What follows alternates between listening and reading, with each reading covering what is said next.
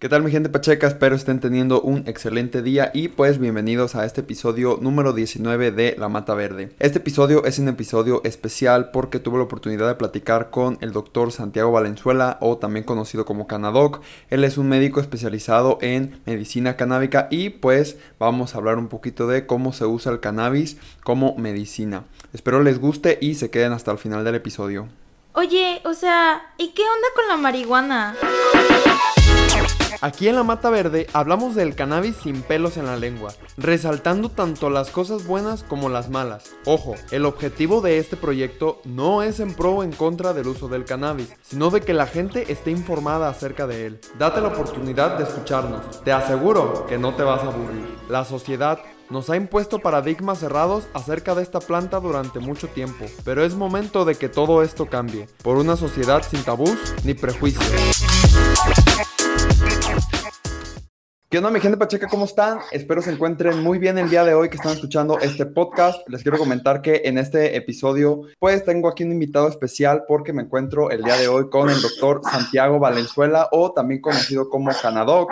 Él es médico especialista en ozonoterapia, medicina canábica y medicina regenerativa. Y pues en este episodio platicaremos un poquito acerca de algunos temas interesantes del uso medicinal de la mata más verde. Doctor Santiago, estoy muy contento de tenerlo aquí en el podcast. Bienvenido. Muchas gracias, Eric. Un placer estar con ustedes. Este, y a todos los pachecos, incluido yo, pachecos funcionales, un fuerte abrazo. Muchísimas gracias, doctor. Este, me gustaría que antes de empezar con el tema principal del episodio, nos comentara así como brevemente eh, a mí y a la audiencia que nos está escuchando, de dónde surgió ese interés por especializarse en la medicina canábica. Eh, porque creo que aquí en México hay muchísimo estigma relacionado a los usos de esta planta ¿Qué fue lo que le hizo decidirse por este ámbito de la medicina? Sí, mira, eh, yo desde hace 14 años y medio, casi 15, este, me salí de la medicina tradicional, por decirlo así. Este, yo estaba metido en la radiología y cambié a la ozonoterapia, que se considera todavía en algunos países, este, como gran parte de México, como terapia alternativa, siendo que es una terapia médica tal cual porque tiene comprobación en laboratorio. Así yo ya tenía experiencia como en, en, aventurarme en terapias no tradicionales, ¿no? Empecé a leer sobre la cannabis hace ya varios años, este, y sus usos en la medicina, este, obviamente ya conocí el caso de la niña, este, Charlotte, este, Fiji, este, que fue la que empezó todo el movimiento de madres canábicas en Estados Unidos y demás. Y topa el tiempo, pasa el tiempo, y hace ya algunos años llega conmigo un paciente con un cáncer de etapa terminal, este, y la familia buscaban qué podíamos hacer con la ozonoterapia desde ese punto de vista, ayudarlo, pues realmente no mucho, y no querían, obviamente el dolor era tremendo y querían buscar una alternativa que no fuera la morfina o los opioides para control del dolor. Y dije, bueno, vamos a experimentar con la cannabis, ¿no? Y entonces empecé a documentar un poquito más, conseguimos un producto en Estados Unidos, porque en ese entonces en México las tres, dos marcas, tres que había, pésimos sus productos, ¿no? Entonces, este, se consiguió el producto y mm, santa madre de Dios la evolución del paciente, ¿no? La mejoría en su dolor, le regresó el apetito, empezó a comer y entiéndame que era un cáncer de estómago, donde caía el agua y era dolor. Entonces, fue un cambio radical para su bienestar, ¿sí? Y todo su ambiente familiar obviamente mejoró. Entonces, el paciente terminó obviamente este, pasando otro plano existencial por el tema del cáncer ya imparable, pero con una calidad de vida tremenda. Y ahí fue donde dije yo, Madre Santa, esta cosa es mucho más de lo que yo creo, ¿no? Y ya de ahí es donde me clavo, ¿no? Ahora sí que la ciencia completa, a buscar diplomados, cursos, certificaciones, todo lo que está a mi alcance. Y es fecha que sigo, ¿no? Estudiando y leyendo y buscando más información sobre la cannabis. ¿Por qué? Porque es una planta que tiene una cantidad de beneficios tremenda, ¿no? Desde el punto de vista medicinal. E incluso, ¿no? El usuario adulto personal que agarra y prende su, su porrito o su faso, como se dice en Argentina, ¿no? Para divertirse el fin de semana o algo, se está medicando, está medicándose con la planta, está ayudando a su sistema nervioso central, etcétera, en contra de todas las creencias que tenemos por 101 años de prohibición de que la planta es del diablo y que es quemar las patas al diablo y que te quedas tonto y totalmente falacias eso, ¿no? Obviamente el abuso de toda sustancia puede ser problemático, incluso el azúcar, ¿no? Entonces sí tiene una cantidad de beneficios medicinales que es fecha que no podemos cuantificar, porque seguimos descubriendo cannabinoides, seguimos descubriendo propiedades y todavía no, ah, bueno, ¿de dónde depende el beneficio de la cannabis? De nuestro sistema endocannabinoide, ¿no? Y el sistema endocannabinoide lo venimos descubriendo en 1996, apenas. y apenas conocemos de manera más o menos amplia dos de sus receptores y se están descubriendo más receptores. Entonces es un tema que tenemos una montaña, un universo completo que explorar y entender los médicos y científicos, ¿no? Entonces, por ahí me vino la pasión de la planta y es una medicina muy sui generis, porque es eh, estar en contacto constante con el paciente para su evolución. De repente subimos dosis, luego tenemos que bajar dosis, ajustar dosis, entonces es totalmente individual, no hay una dosificación general, no existen tablas, es una falacia, ¿sí? tienes que irte sobre cada paciente y su estilo de alimentación. Muchísimas cosas dependen de, la evolución. Entonces, fantástico el reto que tengo. Por eso amo la bendita planta, ¿no? Ok, ok. Entonces le llamó la atención más que nada porque es algo nuevo, ¿no? Y pues la verdad que le quiero pues dar felicitaciones de que porque romper estigmas en la comunidad médica debe ser complicado, ¿no? Bastante. De hecho, este, ahorita estaba dándole consulta a una paciente y me estaba comentando que este, el médico que la trata, un psiquiatra, pues que él, pues sí, tómala, ¿no? Pero yo no me hago responsable por falta de conocimiento y es válido, ¿no? Y de hecho, nuestro deber como médicos es ser cautelosos. Y si no conozco tal terapia o tal, no puedo opinar. O me meto a investigarla o que el paciente interconsulte con alguien que sepa, ¿no? Entonces estoy 100% de acuerdo. Pero sí están abriendo mucho la cabeza de los médicos muchos, te voy a decir, y soy 100% honesto, se están yendo sobre el billete, ¿no? Vender cannabis y, y, y, la lana y la lana y la lana. Pero vemos muchos que de verdad entendemos la planta, entendemos el potencial, amamos a la planta, tanto, y lo digo así abiertamente, tanto el uso médico como el uso adulto personal. Amo acompañarme de la planta todo el día y todos los días, ¿sí? Entonces, vemos el beneficio a la salud general, el beneficio a la ecología, el beneficio a la economía de los países. Entonces, no es nada más la medicina, es todo lo que envuelve la bendita planta, ¿no? Sí, hay mucho, mucho detrás de la planta, ¿no? Y algo importante yo creo que es la medicina, ¿no? Cómo nos puede ayudar a, pues, tener una mejor calidad de vida.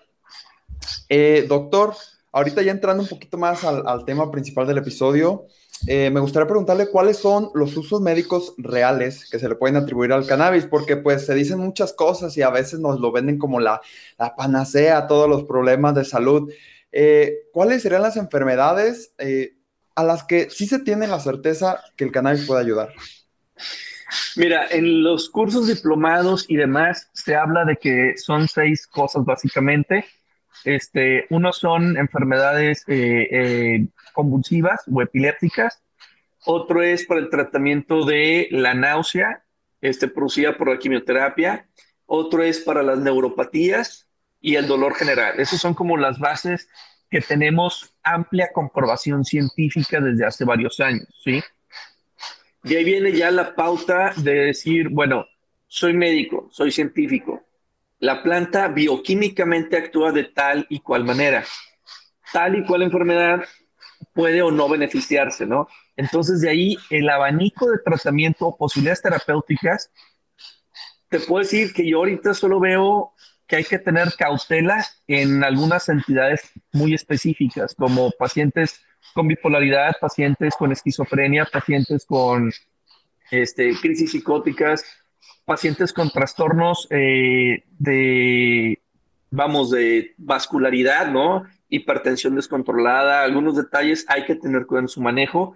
Este, y de ahí en fuera, bueno, pacientes obviamente que estén tomando ciertos fármacos que interfieran con los neurotransmisores cerebrales, hay que tener cautela en el tratamiento o no prescribir la cannabis, incluso el CBD. De ahí en fuera, eh, cuando me preguntan en qué se puede utilizar, yo no le veo límites, yo no le veo límites. O sea, simplemente, oye, yo quiero vivir más a todo dar, te puedes nutrir a tu sistema endocannabinoide con fitocannabinoides. Se hace cannabinoides que vienen de la planta, ¿no?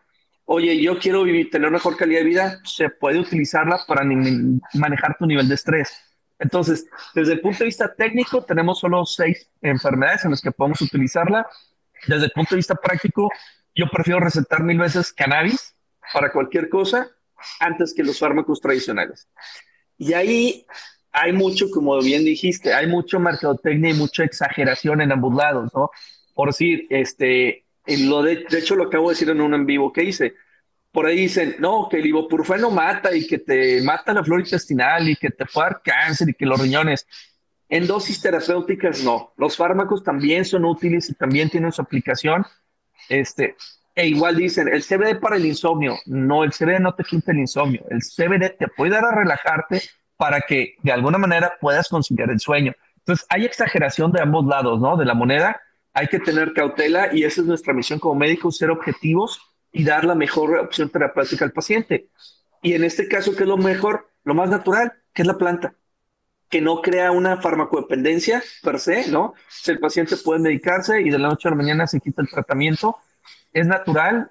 A largo plazo no hay estudios que demuestren que haya daño hepático severo, ni que haya problemas hepáticos, ni neuronales, ni nada. Entonces, pues obviamente nos vamos a lo más natural, lo más sano al paciente, que es parte de nuestro deber como médicos, ¿no? Claro, claro, como tener esa relación con el paciente y ayudarle realmente a tener una mejor calidad de vida. Fíjese que se me hace muy interesante lo que usted comenta de, ni muy, muy, ni tanta, ¿no? O sea, hay cosas que pues pueden sonar muy maléficas, bueno, no maléficas, creo que es una palabra mal usada, eh, como muy dañinas para nuestro organismo, pero realmente la cosa está en, en encontrar ese balance, ¿no?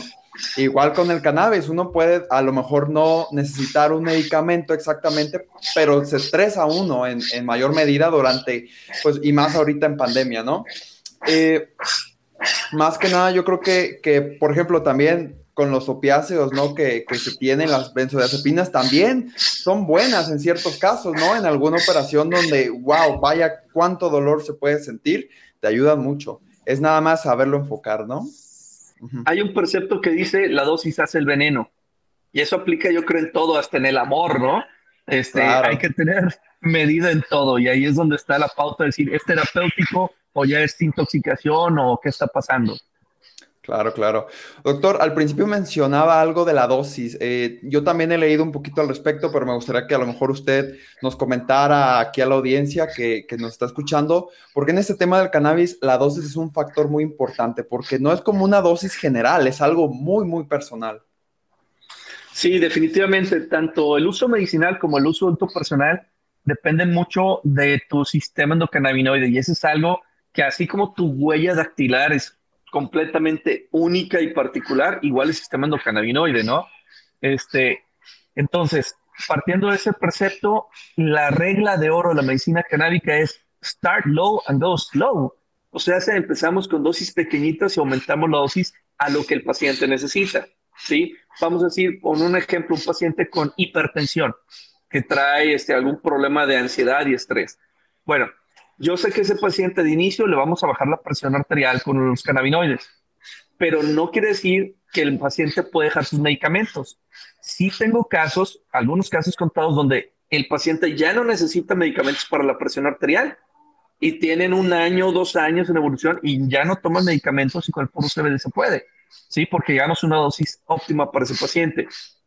Pero hay otros pacientes que de entrada, oye, tenemos una dosis, el paciente está súper bien, y de repente, ¡pum!, se disparó la presión otra vez. hay que integrar los fármacos para manejarlo.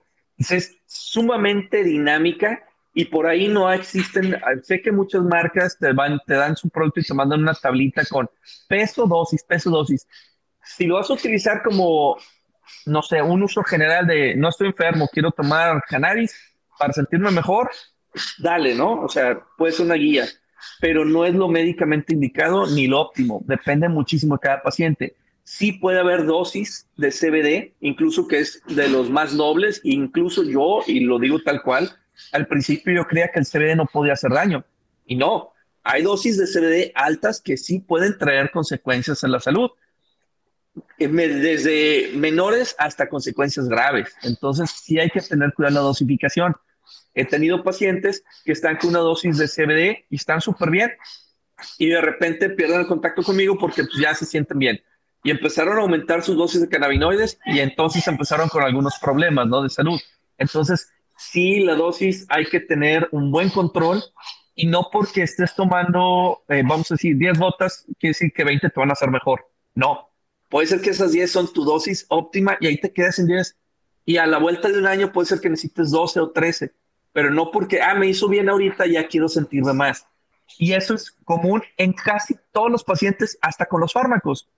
Oye, doctor, pues fíjense que me sentí muy bien, pues quiero sentirme mejor. No, espérame, depende de tu cuerpo y tu edad y tu desgaste, ¿no? No es como que, ah, si me tomo, no sé, este, paracetamol y una tabletita de 15 miligramos me quita un dolor de cabeza, pues igual si me tomo mil miligramos, me quito el dolor y me siento mejor. No es así, ¿no? Hay una dosis óptima para cada organismo y de ahí podemos aumentar o disminuir conforme el paciente necesite, ¿no?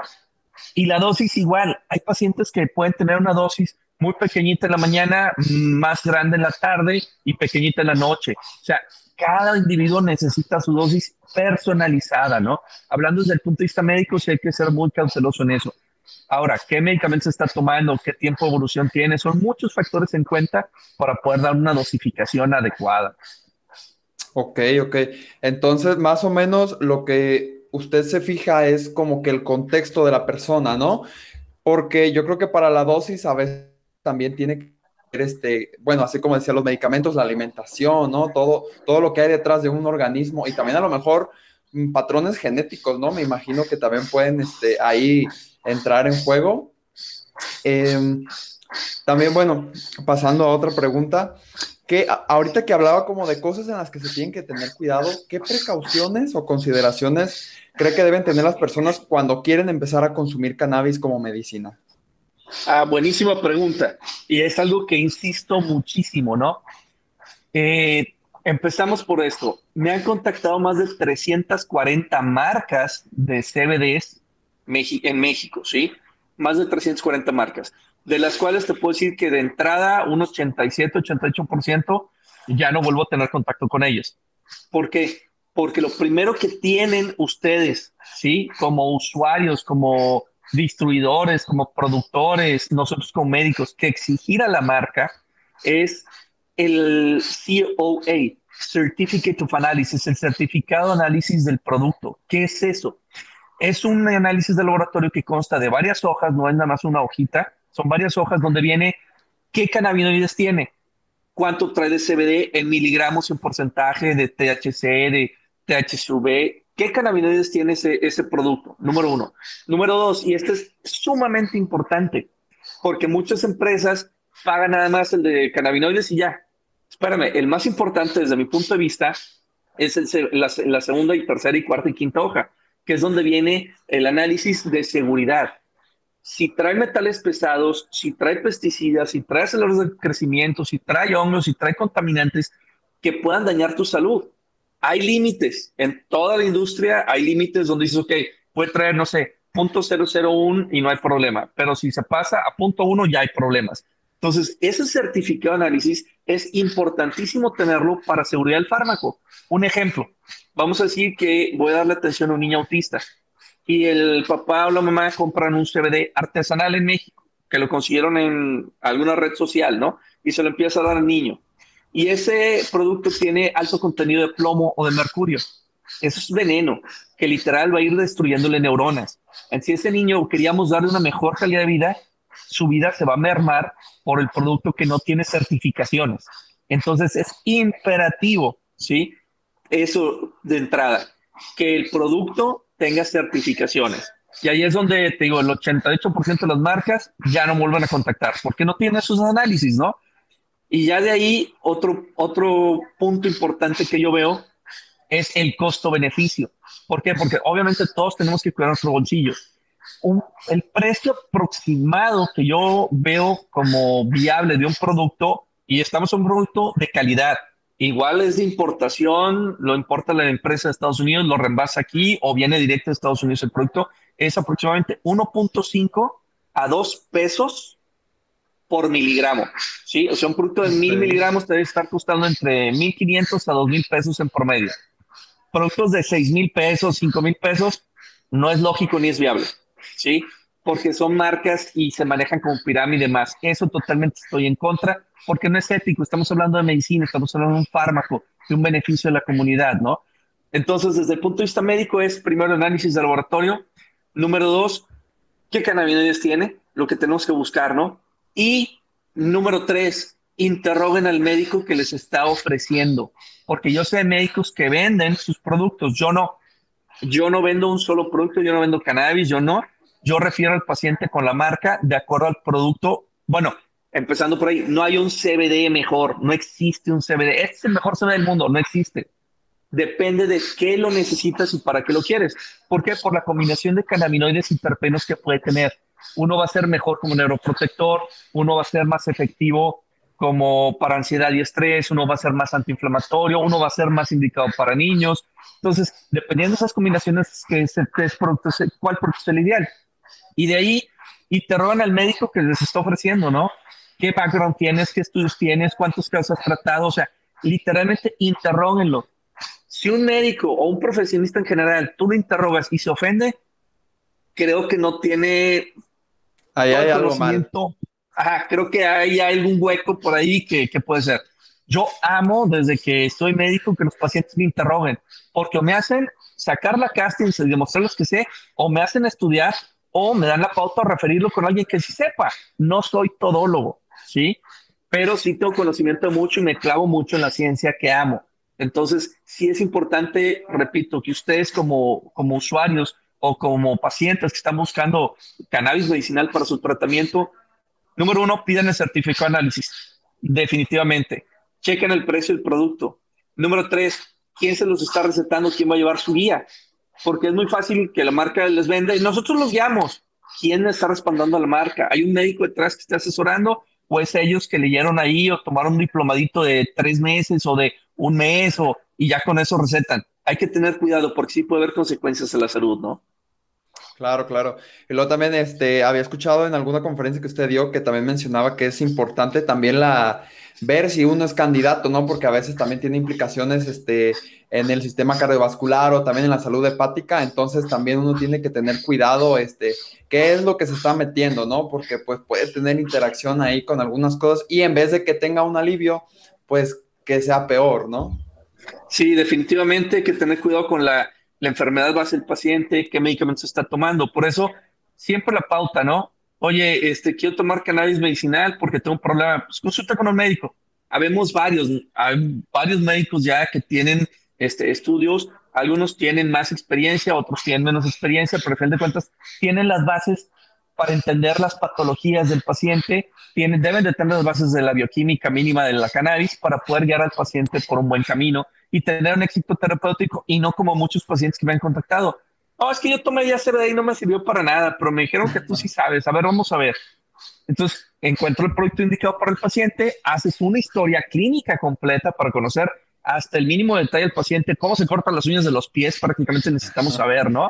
Este, su tipo sanguíneo, o sea, son muchos factores que tienes que tomar en cuenta para poder decir, ok, tienes tal, tal, tal, tu producto ideal va a ser este y probablemente este y este, o nada más este, ¿no? Entonces sí es una chamba muy, muy amplia como médico el recetar cannabis. No es como paracetamol o antibióticos que, ah, ya sabes cómo funciona y dale. No, no, no, este es súper personalizada la medicina y por eso me encanta, porque todos mis pacientes pasan a ser una relación a mediano o largo plazo y estamos en constante comunicación y la evolución, ver la evolución donde tengo, por ejemplo, ahorita un mensaje por ahí en WhatsApp que mandaron los abuelitos de un paciente, un niño con autismo, y me dicen, doctor, no sabe qué hermoso es que mi nieto recibir el primer abrazo de mi nieto. Pues, ¿Qué crees? Le pongo chinito a acordarme y leer el mensaje, ¿no? Donde mi corazón se llena de decir, wow, o sea, el niño tiene ocho años, tratados de los tres años, con N cantidad de fármacos, nada le había ayudado, y gracias a la cannabis, el niño tiene ya una interacción muy natural con su familia. Entonces, el cambio para todos ha sido fantástico, ¿no? Entonces, sí tiene un potencial la planta tremendo. No hay que tenerle miedo, hay que tenerle respeto, como debe ser, y llevarnos de la mano, pero sí tiene, no puedo entender ni, ni dimensionar el potencial de la bendita flor. Ok, ok.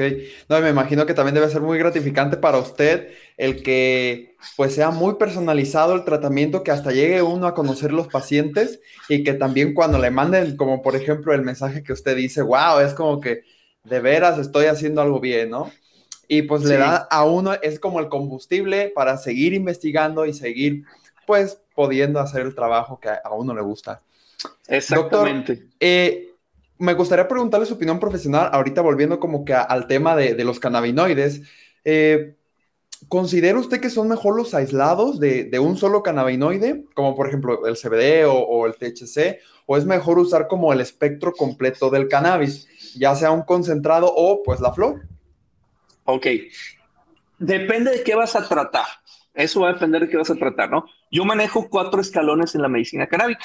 Productos aislados como un CBD aislado, productos amplio espectro, que son productos que traen combinación de cannabinoides o cannabinoides hiperpenos, 0% de THC. Productos espectro completo con menos del 1% de THC y después productos con, con mayores graduaciones de THC. Todos aplican en la medicina. El THC es potentísimo como medicamento también. No hay que tenerle miedo. Dicen que es la oveja negra de los cannabinoides. No, es la oveja roquera de los cannabinoides. Si es la que te puede divertir y demás, a dosis ya elevadas. Entonces, partiendo de eso es, por ejemplo, un niño por cánones de la medicina debemos ser súper cautelosos en lo que damos y recetamos. No es a diestra y siniestra cualquiera. Entonces, tenemos la pauta de que a los niños de manera ideal debemos de tratarlos al principio con CBD aislado. ¿Por qué? Para evitar los demás cannabinoides, sobre todo el THC, que teóricamente podría causar algún problema en el desarrollo cognitivo del niño. Entonces, 14 años para abajo, nos vamos sobre un CBD aislado, claro, sobre necesidad. Si el pacientito tiene algún padecimiento o una crisis epiléptica que no se controla primero con un CBD aislado, brincamos al segundo o al tercer escalón de la medicina canábica o hasta el cuarto escalón si es necesario, ¿no? Pero sí hay que tener cautela. ¿Por qué? Ahí voy a hacer un paréntesis que acabo de, atender un caso. Una este, doctora este, que vende y tiene supuestamente una asociación, le da a un pacientito de cuatro años este, un producto con alto contenido de THC y el niño se lo pasaba en su viaje, ¿no? Entonces, imagínate la distorsión de realidad para ese niño, ¿sí? Que por sí tiene un espectro autista y ve en el mundo diferente. Y aparte, la doctora le receta THC, es una doble distorsión en su mundo.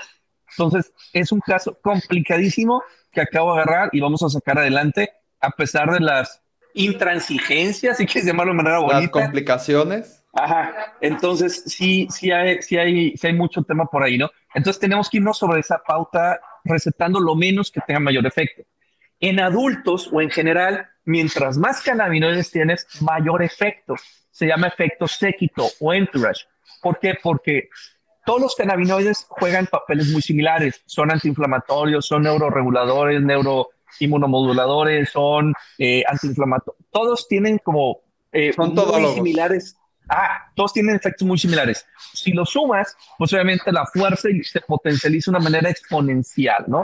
Entonces, sí, lo ideal es utilizar lo más natural, este, sería la planta o un extracto lo más natural posible, sacar la vuelta este, a, lo, a lo más destilado o aislado, lo más procesado, va a ser lo que menos efectividad tienes por dosis. Ejemplo, vamos a decir que tengo un paciente que le hacen este, antidoping en su empresa ahí prefiero utilizar un amplio espectro, 0% de THC. ¿Por qué? Porque yo he tenido pacientes que están con productos que tienen 0.02%, 0.03% de THC y han dado positivo en antidoping. Y el paciente no utiliza más que CBD. Entonces, ¿qué es eso? Pues su cuerpo, ¿cómo lo procesa, no? Entonces, ahí nos vamos sobre 0% de THC. Obviamente, la dosis va a tener que ser mayor. Si con un espectro completo lo puedo tratar con cuatro gotas o vamos a decir con 4.32 miligramos, pues con el amplio espectro por ende tengo que ser 7 o 8 o 10 miligramos, pero se puede tener control. Entonces hay que ir viendo lo menos este, posible para el paciente. Pero en regla general es mientras más cannabinoides, mayor efecto. Menos dosis, mejor efecto. Más natural el tratamiento, ¿no? Claro, claro. Fíjese que a mí me funciona mucho, a mí me gusta mucho este, las variedades que tienen mucho THC para ciertas cosas. Eh, no sé, me gusta mucho meditar un poquito así porque eh, tiene como que ese, ese contacto un poco espiritual, ¿no? Como que algo muy nuestro. Y el CBD es un poco más corporal, es como para estar relajado. Incluso me gusta como que a veces mezclar ese tipo de cosas. Eh, y pues yo casi siempre uso flor. La verdad es que nunca he tenido la oportunidad de, ver un concentrado específicamente de algo. Eh, y me gustaría, a lo mejor es un poco personal, pero me gustaría preguntarle a usted, que es médico, ¿cómo usted utiliza el cannabis en su vida diaria? Porque dice que es consumidor recurrente, ¿no? Sí, eh, cuando empecé yo a recetar cannabis medicinal, este, tuve, empecé yo con un problema, traía la presión elevada, traía taquicardias, yo amanecía, abría el ojo, me tomaba la presión arterial elevada y el corazón a 100, 110 latidos por minuto. Entonces eh, dije, ¿qué está pasando, no? Entonces eh, iba a hacer cita con el cardiólogo, este, me acerco con mi papá que es médico y le digo, ¿sabes qué? Voy a ir con nuestro cardiólogo porque traigo así y así. Y volteé a papá con una cara y me dice, ¿estás? Y una palabrota, ¿no? Lo que tienes es ansiedad. Relájate nada más, es ansiedad lo que traes. Y fue donde dije en la torre, bueno, a ver, voy a consultar con fulana la psiquiatra, con fulano el psiquiatra o qué hago. Y dije, no, espérate, si ya tienes el conocimiento y estás leyendo que la cannabis ayuda para ansiedad y depresión, que yo no lo había utilizado todavía para eso. Dije, pues conejillo de indias, dale, ¿no? Y desde entonces, sí, pues claro, desde entonces diario utilizo yo CBD espectro completo para mi control de estrés y ansiedad. Y algunas noches, este, o algunos fines de semana, me medico, de preferencia con flor, para relajarme, para tener ese contacto espiritual, para mi autoconocimiento, para mi meditación. Y eso definitivamente ha sido un parteaguas importante en mi vida porque te hace más consciente de tu entorno, más empático con tus congéneres, con la naturaleza, con el planeta Tierra. Empiezas, te cambia el chip. Te cambia el chip cuando tienes ese contacto tan fuerte con la naturaleza a través de la planta, ¿no? Y por ahí vienen otras sustancias este, que también son útiles para ese tipo de, de comunión. Entonces yo te puedo decir que del diario yo se ve de espectro completo para mi tratamiento y mi ansiedad y mi estrés están bastante bajo control. Eh, de repente obviamente puede haber una crisis por algún tema, pero ahí una dosis extra rescate y tantano ya sea vapeado este, o en gotitas sublinguales o gomitas o como sea el CBD, ¿no? Este, y la florecita, este, o en cartuchos incluso, eso ya lo dejo para mi tiempo libre, para relajarme, disfrutar y tener una experiencia hasta desde simplemente relax y dormir a toda hasta tener experiencias ya muy cósmicas o trascendentales, ¿no? Claro, claro. Eh, doctor, ahorita que mencionaba de, los cartuchos y todo eso, ¿qué diferencias existen en el medio donde se absorben los cannabinoides? Porque he visto que hay parches, eh, están las gotitas sublinguales, están los comestibles, está el, el card, ¿no? O, la, la, flor. ¿Qué, ¿Qué, diferencias hay, por ejemplo, también con una crema, ¿no? ¿Qué, ¿Por qué se necesita como que a veces sea algo local y a veces que, que entre rápido o que se procese por el hígado? ¿Qué, ¿Cuáles son las diferencias? Mira, eh, vamos a hablar desde el punto de vista medicinal. Todo lo que sea tópico ayuda en, su, en, el punto donde lo estamos aplicando. Por ejemplo, no sé, una paciente con un dolor de rodilla, que se lo aplique directo en la rodilla y le va a calmar. Las abuelitas y bisabuelas lo venían haciendo, tenían sus plantitas de mota, ¿no? En su frasco con el alcohol. Y de ahí sus, ungüentos, sus fomentos para las reumas, ¿no? Clásico. Entonces, eso se viene utilizando en medicina milenaria y ancestral entonces, eso es válido. Los ungüentos para dolores locales, ya sea musculares o heridas o etcétera, que quieras desinflamar o quieras ayudar, puedes utilizar una crema. Desde el punto de vista medicinal, lo más práctico para medicación diaria vienen siendo las este, gotitas. Las gotitas que pueden ser tintura o aceite, normalmente utilizamos aceites, se ponen bajo la lengua de manera sublingual, te esperas un minuto y se absorbe. ¿Qué ventajas tienes? que no estás inhalando nada que te pueda causar problemas en los pulmones, te dé tos o te pueda causar una reacción incluso asmática o alérgica. Tardan 10 a 15 minutos en absorberse vía sublingual y el resto de las gotitas que te pasaste se van a pasar al sistema digestivo y proceso a través del hígado. Entonces la dosificación la puedes controlar muy bien en miligramos, ¿sí? Este, y llevar muy de la mano al paciente con su dosificación porque tienes una certeza de cuánto está absorbiendo el paciente y cómo se están procesando y cuánto tiempo dura. El efecto de esas gotitas dura aproximadamente 6 a 8 horas, dependiendo del metabolismo de cada quien, ¿no? En pacientes con utilizo dosis de rescate, este, eh, utilizo ya sea vaporización de cartucho de flor, es como para rescate. ¿Por qué? Porque el efecto es inmediato. Es vía inhalada y es inmediato el efecto, pero el efecto como es inmediato te dura también poquito, dos a tres horas, dependiendo de la dosis también y tu sistema y demás pero son dos, tres horas. Entonces, como un rescate, va la vaporizada, ¿no? Esos son como los métodos eh, o los, las pautas, ¿no? Desde el punto de vista, este, uso adulto personal, ¿sí? Eh, bueno, los comestibles también se pueden utilizar médicamente. El problema de los comestibles es que es difícil regular la dosis en cada paciente. Si tengo niños, por ejemplo, autistas, este, que los manejo eh, con gomitas de CBD, Entonces es hermoso que el niño, en lugar de que se tome sus gotitas, su medicina, el niño se come una gomita de dulce y está súper feliz, está medicado y está interactuando con su familia y está, todo es mágico y maravilloso. Y es una gomita, ¿no? Un osito así o una gomita conforme a lo que quieras y con eso sí es muy útil los comestibles, pero es difícil graduar la dosis. Ahí tenemos que tener este, otras consideraciones, que come niño, cuánto come, es otro, es, es un poquito más complicado, ¿no? Este, la, lo menos indicado médicamente definitivamente es el uso de la flor en el famoso porro, faso, gallito, como le quieran llamar, ¿no? ¿Por qué? Por la combustión. O incluso a través de, de una pipa de agua o un bong donde pasa por una trampa de agua para filtrar algunas de esas sustancias potencialmente tóxicas. Es lo, lo último que recomendamos los médicos, ¿sí? Primero sería la vaporización de la flor, por ejemplo. Hay vaporizadores herbales donde tú mueles tu flor, pones y vaporizas los cannabinoides. No hay una combustión. Al no haber combustión, lo haces mucho más sano y más noble el proceso. Entonces, todos los métodos son válidos, todos los métodos tienen aplicación. Hay que tener nada más prudencia y cuidado en qué vas a tratar al paciente, qué tiene, y es el método que vamos a utilizar de preferencia, ¿no? Ok, ok. Fíjese que no, no, no recordaba que, que ya, había, ya lo había escuchado usted decir eso de las gomitas. En, en ese caso específico, ¿cómo, ¿cómo se gradúa la dosis para que sea exactamente lo de una gomita, lo que el niño necesita. Obviamente me imagino que anteriormente ya se tiene la dosis medida, pero a veces que, se tiene que subir o bajar, ¿cómo, cómo sucede ahí? Sí, mira, las, las, obviamente los productos estamos hablando que tienen certificaciones y demás. Entonces, de hecho, aquí tengo una, pero no las puedo mostrar al aire, este, por no ser comercial. Este, estas gomitas yo sé que traen 10 miligramos por goma. ¿Sí? Por gomita. Entonces, primero no es, ah, dar las gomitas y ya, sino empecé titulando al niño o llevando su dosis, que si le llamamos titulación de dosis, con vía oral. Ya llegamos a un punto donde decimos, oye, ¿sabes qué? El niño tiene suficiente respuesta con, no sé, 7 miligramos. Bueno, podemos graduarlo para comodidad de todos a la gomita de 10 miligramos y lo tenemos. Entonces, no es, ah, darle las gomitas al niño y dale. No, hay que saber cuánto tiene la gomita, tiene que ser obviamente certificadas por la marca, con su análisis de laboratorio, es decir, trae 5, 10, 15, 20, 30 miligramos de CBD y más que cannabinoides tiene, ¿no? Ahora, hay gomitas que son veganas, otras no son veganas, con azúcar, sin azúcar. Hay una cantidad tremenda de variedades en el mercado. Entonces, como médico, mi responsabilidad es hacer ese scouting, hacer ese research, ¿sí?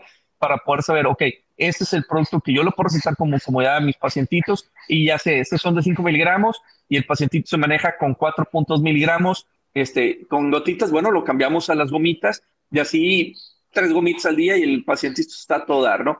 O 10, etcétera. Entonces sí hay que tener esa pauta también médica de conocimiento. Y por ahí aprovecho para hacer un paréntesis. Es algo que le he dicho mucho a mis colegas cuando se acercan. Oye, Santiago, quiero aprender a la medicina canábica, ¿por dónde empiezo? Primero a leer, hermano, ¿no? agárrate libros y te puedo recomendar un par de libros, empieza a leer sobre la ciencia base, búscate diplomados, cursos, bla, bla, bla, bla, ¿no?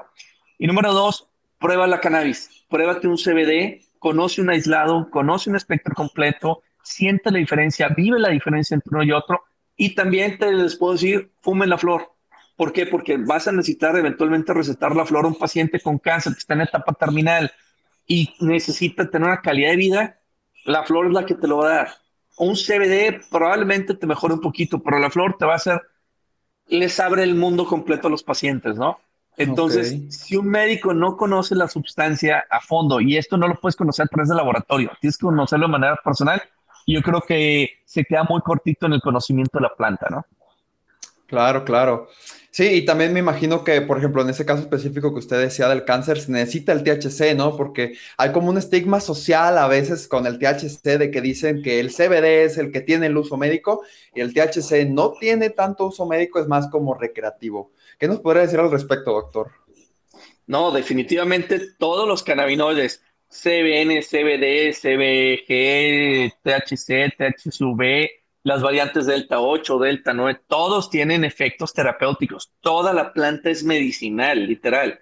Obviamente, el THC tiene el efecto psicotrópico que te puede llevar a un estado alterado de conciencia, de amplificación de sentidos y demás, y por eso es como que le sacan la vuelta. pero tiene aplicaciones médicas y es muy noble utilizando las dosis terapéuticas, ¿no? Entonces, yo tengo pacientes con cáncer que definitivamente un CBD les va a hacer cosquillas y es un absurdo que yo tenga al paciente medio tratándolo. Entonces, claro, es decisión de cada paciente. Yo no obligo a nadie a nada. El paciente es el final de cuentas, él y su familia son los que deciden hasta dónde quieren escalar el tratamiento, ¿no? Pero el THC definitivamente es una molécula que incluso en microdosis no, no andas volado, no andas high, no andas pacheco y eres 100% funcional con dosis microdosis de THC y con eso puede ser suficiente para controlar tu dolor, eh, la náusea de la quimio y contrastar muchos de los efectos negativos, ¿no? Incluso hay algunos estudios donde en pacientes este, con algunos deterioros mentales como Alzheimer, como Parkinson, que el THC les cae de perlas para ayudarlos en su tratamiento, ¿no? Porque también es neuroregenerador, porque también protege neuronas y nervios. Entonces, no hay que tenerle miedo a ninguno de los cannabinoides. Como dije, respeto y saber en qué y cómo. Y eso es estudiarlo nosotros, ¿no? Por ahí el uso adulto personal, ¿no? Ya sabemos que el THC no mata. O sea, no hay una dosis real o práctica que pueda hacer darte una sobredosis de marihuana, o sea, no existe, ¿no? Como dicen por ahí de broma, sí, sí te puede matar si te cae la paja completa encima, ¿no? Pero de que digas, me fumé tanto y fui a dar al hospital porque me iba a morir, no. Te pone una pálida que sientes que te mueres, pero al final de cuentas no pasa nada, ¿no? Entonces sí es muy noble la planta, pero con sus consideraciones de tener cuidado y sobre todo lo de siempre, uso responsable de la planta y de todo. Todo hay que ser uso responsable, ¿no? Claro, claro. Eh, incluso usted lo ha dicho, ¿no? De que hay que ganarse el, el, consumo, ¿no? Hashtag gánate el derecho a consumir la planta. Claro que sí, ¿no? Y también fíjese que yo, pues en mi opinión personal, siento que a veces las personas como que tienen ese rechazo al THC porque es una experiencia fuerte, es, es como un autoconocimiento, entonces no toda la gente eh, pues estaba preparada como de que, wow, o sea, es algo muy, muy intrínseco, ¿no? Te vas para adentro. Por eso precisamente creo que tiene mucha, mm, pues, tiene muchas cosas buenas para tratar incluso pues el dolor físico como el dolor psicológico, ¿no? Incluso aprovechando ahorita, doctor, que, que lo tengo aquí hablando de esto, ¿qué ventajas tiene utilizar el cannabis para el tratamiento del dolor?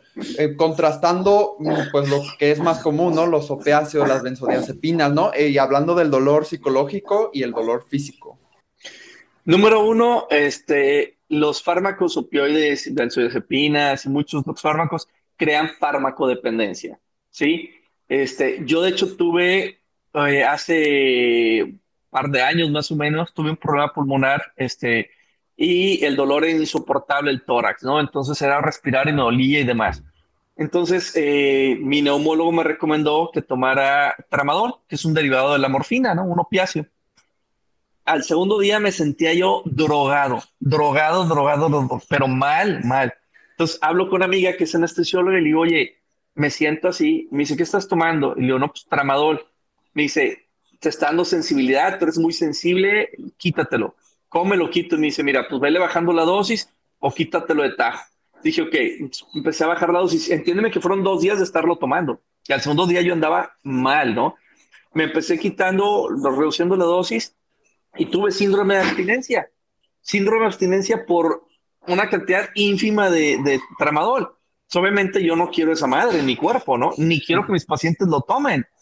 Entonces, crean farmacodependencia, esos fármacos se unen de manera permanente o semi-permanente a receptores del cerebro y entonces el cerebro ya o el cuerpo los necesita para funcionar de manera adecuada. Y ahí es donde la marihuana, la cannabis, los cannabinoides no crean esa farmacodependencia porque no se unen de manera permanente receptores. Entonces el paciente puede estar, o un pacheco, puede estarse fumando cinco porros al, día, ¿no? Sus cinco porritos y de la noche a la mañana, ¡pum!, los deja y no pasa nada obviamente te vas a sentir mal porque ves al mundo de adeveras y lo quieres y mandes, pero no hay una dependencia física. Entonces, ese es el primer parteaguas, ¿no? Número dos, los cannabinoides sintéticos, porque hay cannabinoides sintéticos, hay THC sintético, CD sintético. Claro, el, dronabinol, la navilona, todo eso. Exacto, esos sí matan. Esos sí matan. Esos sí pueden llegar a dosis incluso pequeñas y matar. Y los de la planta no. Entonces, obviamente, el margen de seguridad con la cannabis es gigante a comparación de los opiáceos y demás. Un paciente se pasa de opiáceos y puede ocurrir un accidente. un paciente se pasa el cannabis, ¿no? De, se fumó más la flor, se tomó aceite más, pues le puede dar hambre, sueño, diarrea, ¿no? Dormido, ajá. Y tan tan. Entonces el margen de seguridad es muy superior. Entonces yo creo que no hay, desde ese punto de vista, no hay comparativa en una terapéutica contra la otra. Es válido, obviamente, si llega un paciente de urgencias, ¿no? Con una fractura de cadera, fractura de, pues métele morfina para quitar el dolor, ¿no? Una dosis, dosis en lo que controlas el tema, ¿no? Entonces tiene su aplicación, claro, no estoy, vamos, soy médico también, entonces los fármacos tienen su aplicación, pero si el paciente lo puedo manejar con cannabis, mejor cannabis 100%, ¿no? Claro, claro. No, pues, y también me imagino que tiene como cierta, bueno, yo, yo he leído que más que nada las benzodiazepinas tienen, y también los opiáceos tienen como mucho impacto en el hígado. Entonces, el estarlos tomando crónicamente, pues puede causar un deterioro a nuestra salud, ¿no? Que es lo que queremos realmente, pues, frenar, ¿no? El deterioro de nuestra salud. Y esto no pasa con el cannabis, ¿verdad? Sí, todos los fármacos pasan por proceso hepático y o renal. Entonces, al pasar por el hígado y los riñones, el uso crónico va deteriorando los órganos. Y con la cannabis hasta ahorita no hay un solo estudio demostrado que afecte riñones, ni hígado, ni a mediano ni a largo plazo hasta ahorita, ¿no? Obviamente, si un paciente tiene un problema hepático ya per se, vamos a decir una cirrosis hepática, pues hay que tener cuidado en la dosis nada más, ¿no? Este, porque su hígado va a bater para procesar, pero no porque los cannabinoides hasta ahorita estén mostrado que hagan daño. En cambio, si tú le das opiáceos, ya sabes que va a empezar a sufrir eventualmente el hígado y riñones, ¿no? Entonces, desde el punto de vista de todo el beneficio de la salud general, lo más natural, lo más sano, ¿no? Si la té de manzanilla te quitara todo, pues nos vamos sobre té de manzanilla, ¿no? Claro, claro. Eh, doctor Santiago, eh, pues ya casi estamos llegando aquí al final del episodio, pero antes de terminar me gustaría hacerle esta última pregunta eh, y es, ¿por qué cree que es importante que el personal de salud se informe al respecto del cannabis para saberlo usar e implementarlo? A lo mejor no como la medicina básica, pero sí como esta medicina que también puede ayudarnos, ¿no? Porque es una herramienta terapéutica sumamente noble, natural, muy sana, que tiene una cantidad de beneficios tremenda. Porque un paciente que tiene, no sé, llamémosle artritis, yo le doy CBD espectro completo para su tratamiento. No nada más le desinflamo y le quito el dolor, sino estoy ayudando a proteger sus neuronas, sus nervios. Estoy ayudando a su sistema inmunológico a estar mejor regulado. Estoy ayudando a su homeostasis general. Estoy nutriendo su sistema endocannabinoide. Este es un fármaco que tenemos a la mano que tiene beneficios en todo el organismo y en todos los seres vertebrados. Entonces, definitivamente es algo que todo personal médico tiene que tener conciencia de que existe, de que no es malo, que es una medicina como tal, la marihuana completa, ¿sí? Y pone tú que no todo el mundo esté conforme en recetarlo o cómodo, pero no tienen por qué hacerle jetas o gestos al paciente cuando le dice, oye, doctor, pero yo me quiero tratar con cannabis. No, no, ¿cómo? Cannabis, eso es del diablo y te vas a drogar. No, pónganse a leer, hermanos, ¿no? A todos mis colegas, pónganse a leer, hay mucho que estudiar, hay mucho, y definitivamente es una herramienta terapéutica que la tenemos desde hace milenios, hace milenios, ¿sí? en China, en la India, en Japón, hay rastros arqueológicos de hace 5.000 años, ¿sí? 10.000 años de uso. Entonces, algo que ya teníamos que por las cuestiones políticas, económicas y demás se ha prohibido y que ahorita lo necesitamos como raza humana, como seres humanos, buscamos lo natural, ya no queremos más intoxicaciones, suficientes tenemos con el planeta contaminado para contaminarnos más a través de fármacos. Y si hay una medicina que es natural, que es benéfica, que es noble, que es súper útil, pues claro que tienen que aprender a utilizarlo y tenemos, es nuestro deber, no nada más nuestro, nuestra opción, sino es nuestro deber aprender a tratar a los pacientes de la manera más sana posible, ¿no? Excelente, doctor. No, pues muy bien cierre, muy buen cierre, perdón. Eh, doctor, muchísimas gracias por aceptar la invitación aquí al podcast. De veras que disfruté muchísimo esta conversación y espero que esta no sea la última vez donde nos podamos sentar a pues hablar de esta planta tan interesante. Eric, a tus órdenes cuando quieras. Gracias a todos por escucharnos. Cualquier cosa, si me permites, Eric, me pueden contactar en mis redes sociales. En Instagram estoy como drsantiago.valenzuela. Y si quieren contactarme por email, es igual drsantiago.valenzuela.gmail.com. Cualquier cosa, ya sabes, Eric, a tus órdenes y con toda confianza del mundo, de veras, cuando quieras lanzamos otro con la información que quieran saber. Excelente, yo creo que sí se va a armar la parte 2 después, eh, pero pues ahorita sería todo. La verdad, lo disfruté muchísimo, creo que aprendí bastantes cosas ahorita en esta conversación y pues nada, agradecerle de verdad que se haya tomado tiempo aquí para venir a este espacio. A tus órdenes y de todo mundo. Bendiciones, salud y éxitos a todos. Y bueno, mi gente pacheca, esto fue todo el episodio. Espero les haya gustado. Quiero agradecerles por quedarse hasta el final. Y pues nos vemos la siguiente semana para platicar de otro tema interesante acerca de esta planta tan polémica. Cuídense mucho y nos vemos pronto.